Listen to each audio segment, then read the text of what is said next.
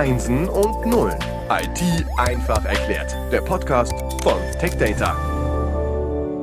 Herzlich willkommen zum Podcast Einsen und Nullen IT einfach erklärt. Wir sind in der zweiten Episode des Schwerpunktes Engineered Systems. Präsentiert wird das Ganze von Oracle. Zu Gast ist wieder Ralf Zensis von Oracle. Herzlich willkommen. Hallo. Hallo Frank. Wir sprechen heute wieder über das Thema Engineered Systems. Hast du einen kleinen Ausblick, worum geht's heute?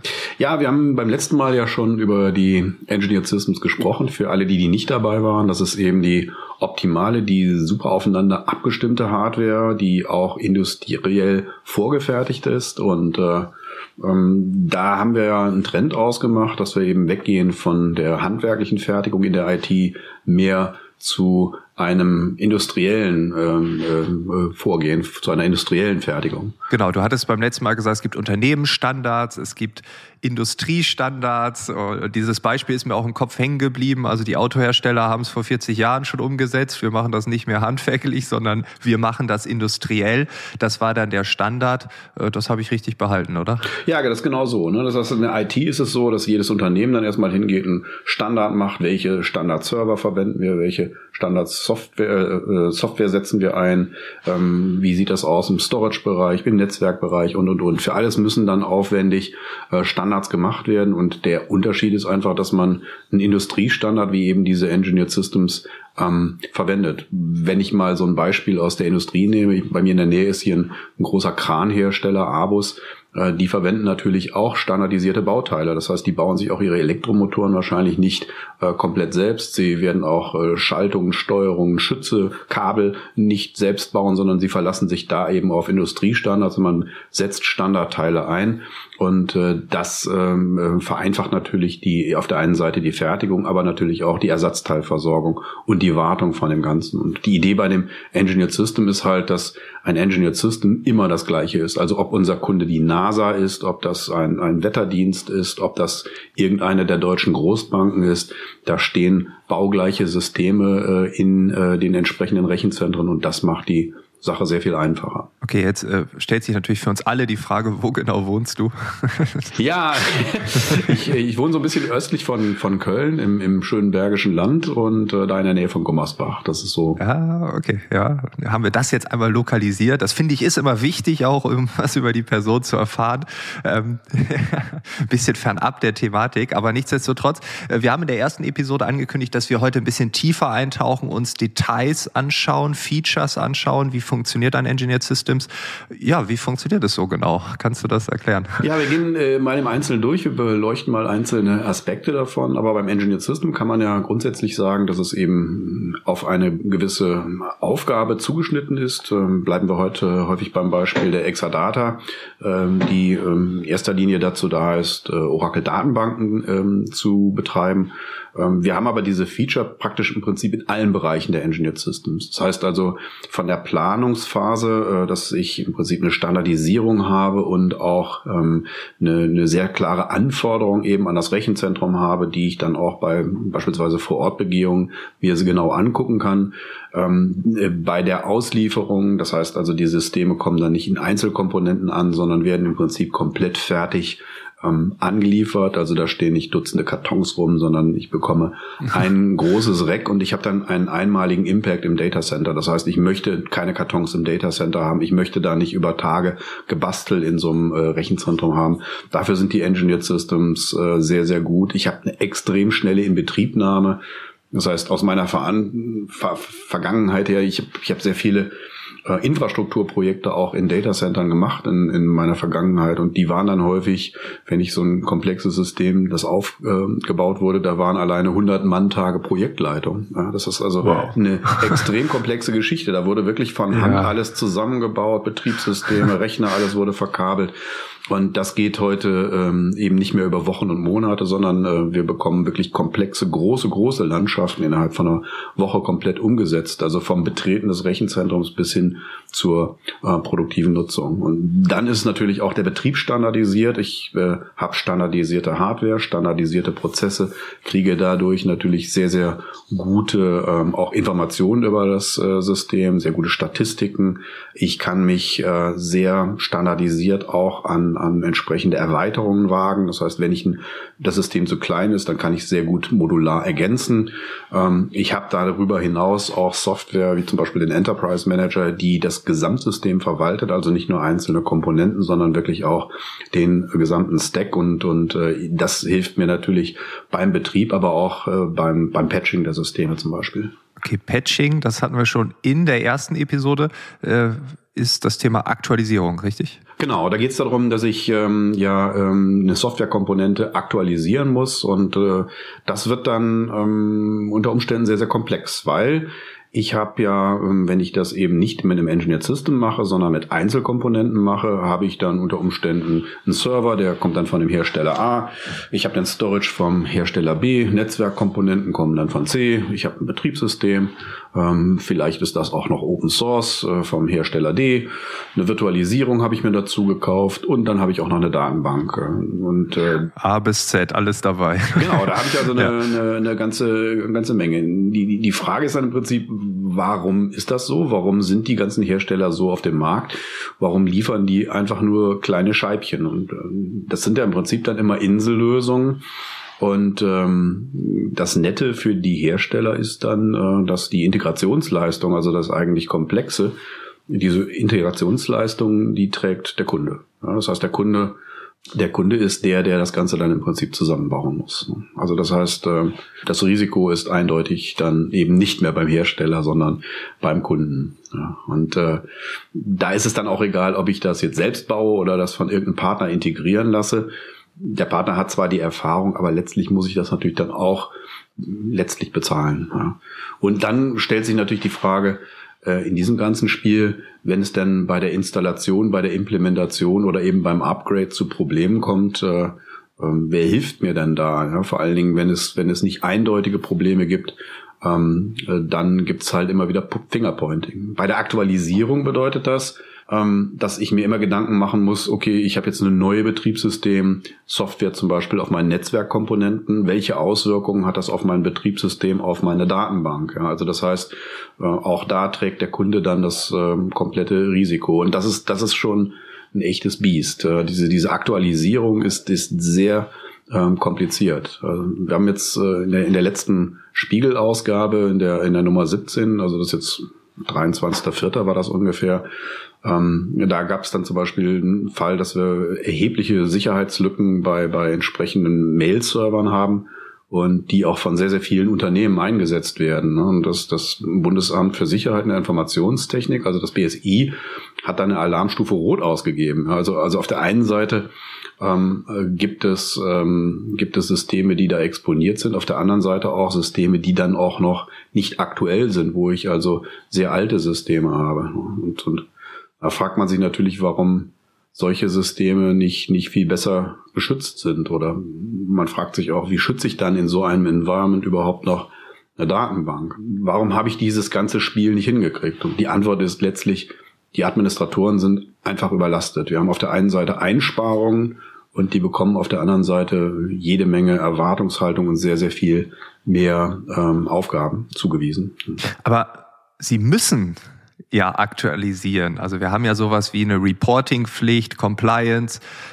Wie kann man dann als Unternehmen nachweisen, dass man diesen ja, Rechten nachgekommen ist. Also ich meine, das, es gibt Rechte und Pflichten. Ne? Also äh, ich, ich muss es tun und dann muss ich es ja auch nachweisen für bestimmte Fälle.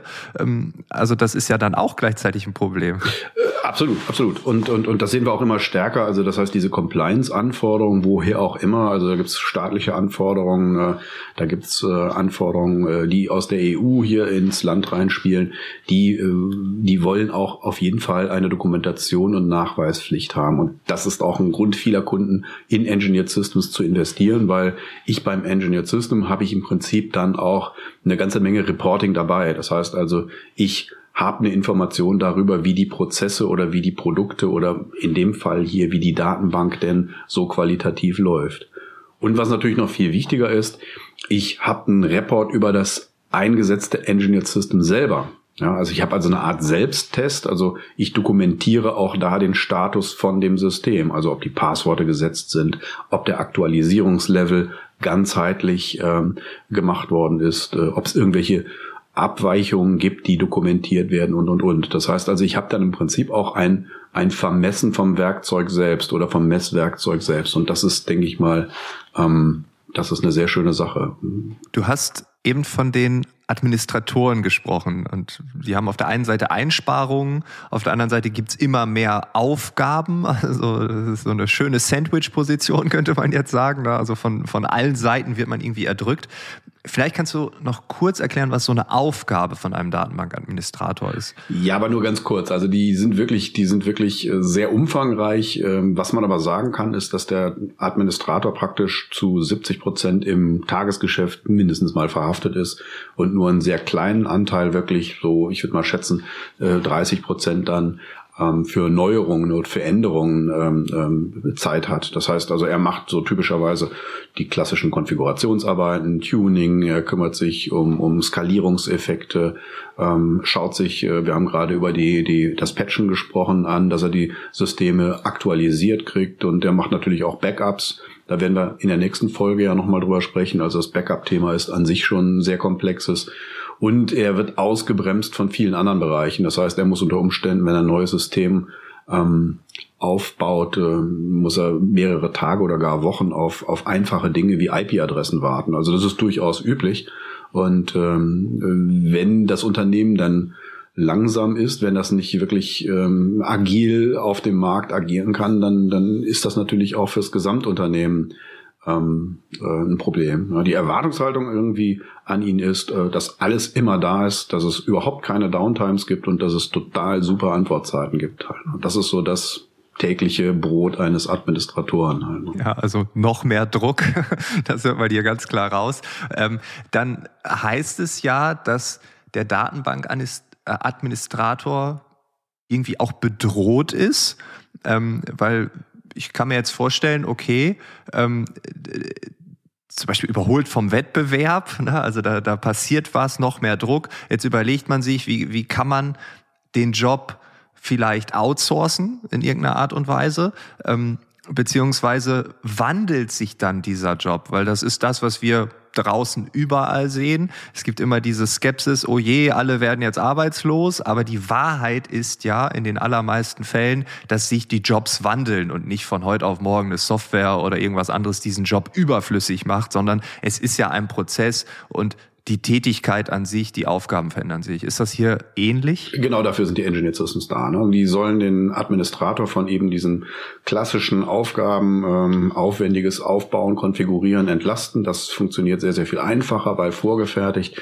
Und er wird dadurch sehr, sehr viel agiler. Und er kriegt eine andere Rolle. Er ist jetzt wieder wesentlich näher an der Fachabteilung, weil er ja auch mehr Zeit hat. Das heißt also, sein, sein, sein Time to Market wird ein sehr, sehr viel besseres. Er wird so der, der Datenmanager. Er, er äh, ist da wirklich, ähm, ja, sehr viel näher am Puls und sehr, viel äh, näher auch ähm, an den entsprechenden Prozessen, an den wertschöpfenden Prozessen. Also ich würde jetzt nicht sagen, äh, der wird arbeitslos, ganz im Gegenteil. Diese Leute werden händeringend gebraucht und das ist ein sehr, sehr interessanter Change. Ja. Also die sind da wirklich, kommen raus aus dem, ich muss noch 20 Patches einspielen in diesen, ich bin mit am Tisch, wenn entschieden wird, wie wir denn die Daten aktuell besser und, und, und äh, ja, gut nutzen können. Halt. Okay, also vielleicht übersetzt von so einer Art Feuerwehrmann äh, hin zum Gestalter der Organisation. Und wenn man jetzt sagt, okay, alles wird automatisiert, ähm, dann ist das eine Unterstützung. Vielleicht kannst du das Thema Automatisierung oder Autonomous auf Englisch äh, vielleicht noch mal ein bisschen schärfen, ob wir überhaupt über das Gleiche reden. Genau, ja. Das ist auch ein sehr interessanter Trend, gerade bei Oracle-Datenbanken. Wir sprechen da wirklich von, von auch äh, automatisierten, von autonomous, autonomen Datenbanken. Da geht es dann in den nächsten Schritt. Das heißt, ich habe jetzt eine volle Automatisierung in der Infrastruktur, also an der Hardware und an den, an den Betriebssystemen nahen, an der Virtualisierung, an den gesamten unteren Themen, wie wir so sagen. Ich habe eine weitestgehende Automatisierung der Datenbank, das heißt, wie die Datenbank jetzt äh, überwacht, kontrolliert wird und äh, habe dann auf dem nächsten Schritt so eine Art automatisierten Betrieb äh, und, und äh, für, für die Datenbank. Ja. Dazu kommen dann noch Themen wie Machine Learning, das heißt, die Systeme ähm, ähm, machen Dinge im ersten Schritt, die sowieso klar sind. Eine Tabelle ist voll, dann erweitere ich halt die Tabelle und den Plattenplatz. Aber es ähm, gibt da auch komplexere Beispiele. Zum Beispiel können solche autonomous Systeme ähm, die Datenbanken dann zum Beispiel Bedrohungen von außen tatsächlich selbst erkennen und sich auch teilweise dagegen äh, automatisiert schützen. Also da sehe ich einen sehr, sehr starken Trend. Das wird in den nächsten Jahren noch äh, sehr stark kommen, funktioniert aber nur da, wo ich schon mal eine standardisierte Hardware habe, wo ich auch standardisierte äh, Software habe. Und ähm, wenn wir darüber reden, standardisiert, optimiert, äh, in welche Richtung geht das? Naja, ähm, die, die, die, die gesamte ähm, die gesamte Hardware ähm, muss aufeinander abgestimmt sein. Also ich kann jetzt nicht nur einen Standard setzen, sondern ich muss auch wirklich alles so zusammenbauen, dass es auch äh, sinnvoll zusammenfasst. Äh, Beim typischen Datenbanksystem ist äh, das Problem eigentlich immer das Netzwerk. Das heißt also, ich habe gigantische Plattentöpfe und äh, wenn eine Datenbank jetzt arbeitet, äh, sucht sie aus diesen gigantischen Datenmengen dann eben Ergebnisdatenmengen raus und äh, die muss ich dann praktisch von den Platten immer sehr, sehr schnell oder noch schneller und noch schneller eben in meinen Datenbankserver reinkriegen, wobei dann wieder 95 Prozent verworfen werden, weil entspricht ja nicht dem, was ich eigentlich gesucht habe. Die Lösung ist da, dass ich im Prinzip das Compute to Data mache. Das heißt also, ich ich habe dann intelligente Plattensysteme und die intelligenten Plattensysteme, ob die jetzt aus Flash oder nicht bestehen, also aus normalen Platten, ähm, die ähm, äh, teilen sich die Arbeit mit der Datenbank. Das heißt also, die Datenbank sagt im Prinzip nur, hallo Datensystem, ich hätte gerne die Ergebnismenge und das Plattensystem schickt dann über das Netzwerk wirklich nur noch die Mengen, die die Datenbank ähm, wirklich braucht. Das ähm, das führt dazu, dass, dass äh, der Datenbankserver an sich extrem entlastet wird. Das Netzwerk wird sehr äh, stark entlastet und die sehr stark parallelisiert arbeitenden Platten ähm, bringen dann im Prinzip die gesamte Performance. Also läuft dann auf einem Engineered Systems eine andere Software als auf einer Standard-Hardware-Landschaft? Gibt es da Unterschiede? Ist es das Gleiche? Ähm, ja, wir versuchen da oder wir sind da sehr erfolgreich. Wir machen das ja über seit über zehn Jahren genau die, wie soll ich sagen, beides zu tun. Das heißt, in Richtung Anwendung, in Richtung Nutzung habe ich eine vollkommene Standarddatenbank. Das heißt, es ändert sich da überhaupt nichts. Die Anwendung merkt gar nicht, dass ihre Datenbank eben nicht auf einer normalen Hardware läuft, sondern auf einem hochperformanten Engineered System. Das heißt, das wird transparent für die Applikation gemacht. Aber was du angesprochen hast, ist ja, da läuft spezielle Software. Also da gibt es eine ganze Reihe von Softwarekomponenten, die die Dinge tun, die es auf einem nicht-engineered System nicht gibt. Also in der Tat bekommt man einen anderen Software-Stack dann von Oracle. Das gerade angesprochene Beispiel, das nennen wir zum Beispiel Smart Scan. Im Smart Scan bedeutet es, dass also SQL-Abfragen, also diese Datenabfragen, die eine Datenbank normalerweise auf den Storage macht, dass die aufgeteilt werden. Das heißt, die gibt im Prinzip das gesamte Statement, diese Abfrage, an die entsprechenden Plattensysteme und die Plattensysteme liefern dann ähm, die, ähm, die, Ergebnismenge zurück. Das heißt, ich kriege damit alleine eine Beschleunigung ungefähr um Faktor 100, weil ich muss nicht mehr als Datenbankserver mich durch Hunderttausende oder Millionen äh, Zeilen durcharbeiten, sondern ich kriege im Prinzip nur die Ergebnismenge zurück. Und dann gibt's noch weitere ähm, Vereinfachungen, beispielsweise, dass der, der, ähm, dass die ähm, Daten sehr stark umsortiert werden innerhalb der Datenbank, äh, wie schnell sie benötigt und wie häufig sie benötigt werden. Das heißt also, Daten, die dauernd im Zugriff sind, die setzt sich die Datenbank automatisch auf Medien, die ähm, sehr, sehr schnell sind ja, und sehr, sehr schnell erreichbar sind und auch latenzarm erreichbar sind. Das heißt, ich messe dann nur noch, welche Hitrate, welche Hitrate, also welche Trefferrate eine solche Datenbank hat bei Schnellzugriffen. Und da erreichen wir teilweise 95 bis 99 Prozent. Das heißt also im Prinzip so schnell wie in Memory. Dann gibt es noch eine Menge äh, Index-Systeme. Das heißt also, ich habe äh, Verfahren, wie ich, wenn ich als Storage-Server, also als Plattenspeicher suche, wie ich dann sehr schnell erkenne, ob ich überhaupt einen gesamten Bereich lesen muss oder nicht. Das heißt, ich kann dann über irrelevante Datenblöcke gleich drüber springen. Ja. Äh, dann gibt's äh, Features, die ähm, sind zum Thema Komprimierung. Das heißt also, wir haben eine, eine extrem gute Komprimierung, die auf der einen Seite zeilenweise, aber auch spaltenweise arbeiten kann. Das heißt also, auch das läuft eben auf den Storage-Servern und belastet den Datenbank-Server nicht. Ne? dann kann ich Daten im hohen Maße im Memory gleich haben. Das heißt, in, ich habe einen Effekt für eine normale Datenbank, dass ich im Prinzip ohne große Änderungen auch große, große Teile, relevante Teile der Datenbank direkt im Memory halte. Das heißt, ich kriege so eine Art In-Memory-Datenbank, ohne die extreme Komplexität der Datenbank zu haben. Und abschließend nach all diesen Optimierungen, das heißt, ich will eigentlich weniger vom vom Storage-Server in den Datenbank-Server bringen. Was ich dann auch noch erreiche, ist, dass ich diese Verbindung zwischen dem Datenbank-Server und den Plattensystemen, dass ich die dann auch noch mal mit ungefähr Faktor 10 äh, schneller mache. Das heißt, ich habe da weniger Latenz drin. Das heißt also, ich sende weniger und ich mache das auch noch sehr, sehr viel schnell. Und das Ganze auch noch verschlüsselt und das Ganze auch noch komprimiert. Das heißt also extrem sicher. Cool. Also es klingt so, dass wir das Thema Komplexität auch in Angriff nehmen. Ähm, damit würde ich gerne in der nächsten Folge beginnen, weil ich glaube, dass das Thema Komplexität ebenfalls komplex ist. Da sollten wir uns Zeit nehmen. Ich glaube, es ist eine ganz gute Überleitung hier. Ähm, wir verstehen jetzt immer mehr im Detail, wie ein Engineered System funktioniert. Aber die Frage, und das ist jetzt der Teaser für die nächste Episode, für die nächste Folge, ist, okay, warum willst du Komplexität verringern? Eigentlich will man doch das Gegenteil. Ich würde sagen, das machen wir in der nächsten Episode und ich freue mich schon auf die nächste Woche. Wunderbar. Bis Danke. nächste Woche. Tschüss. Ciao.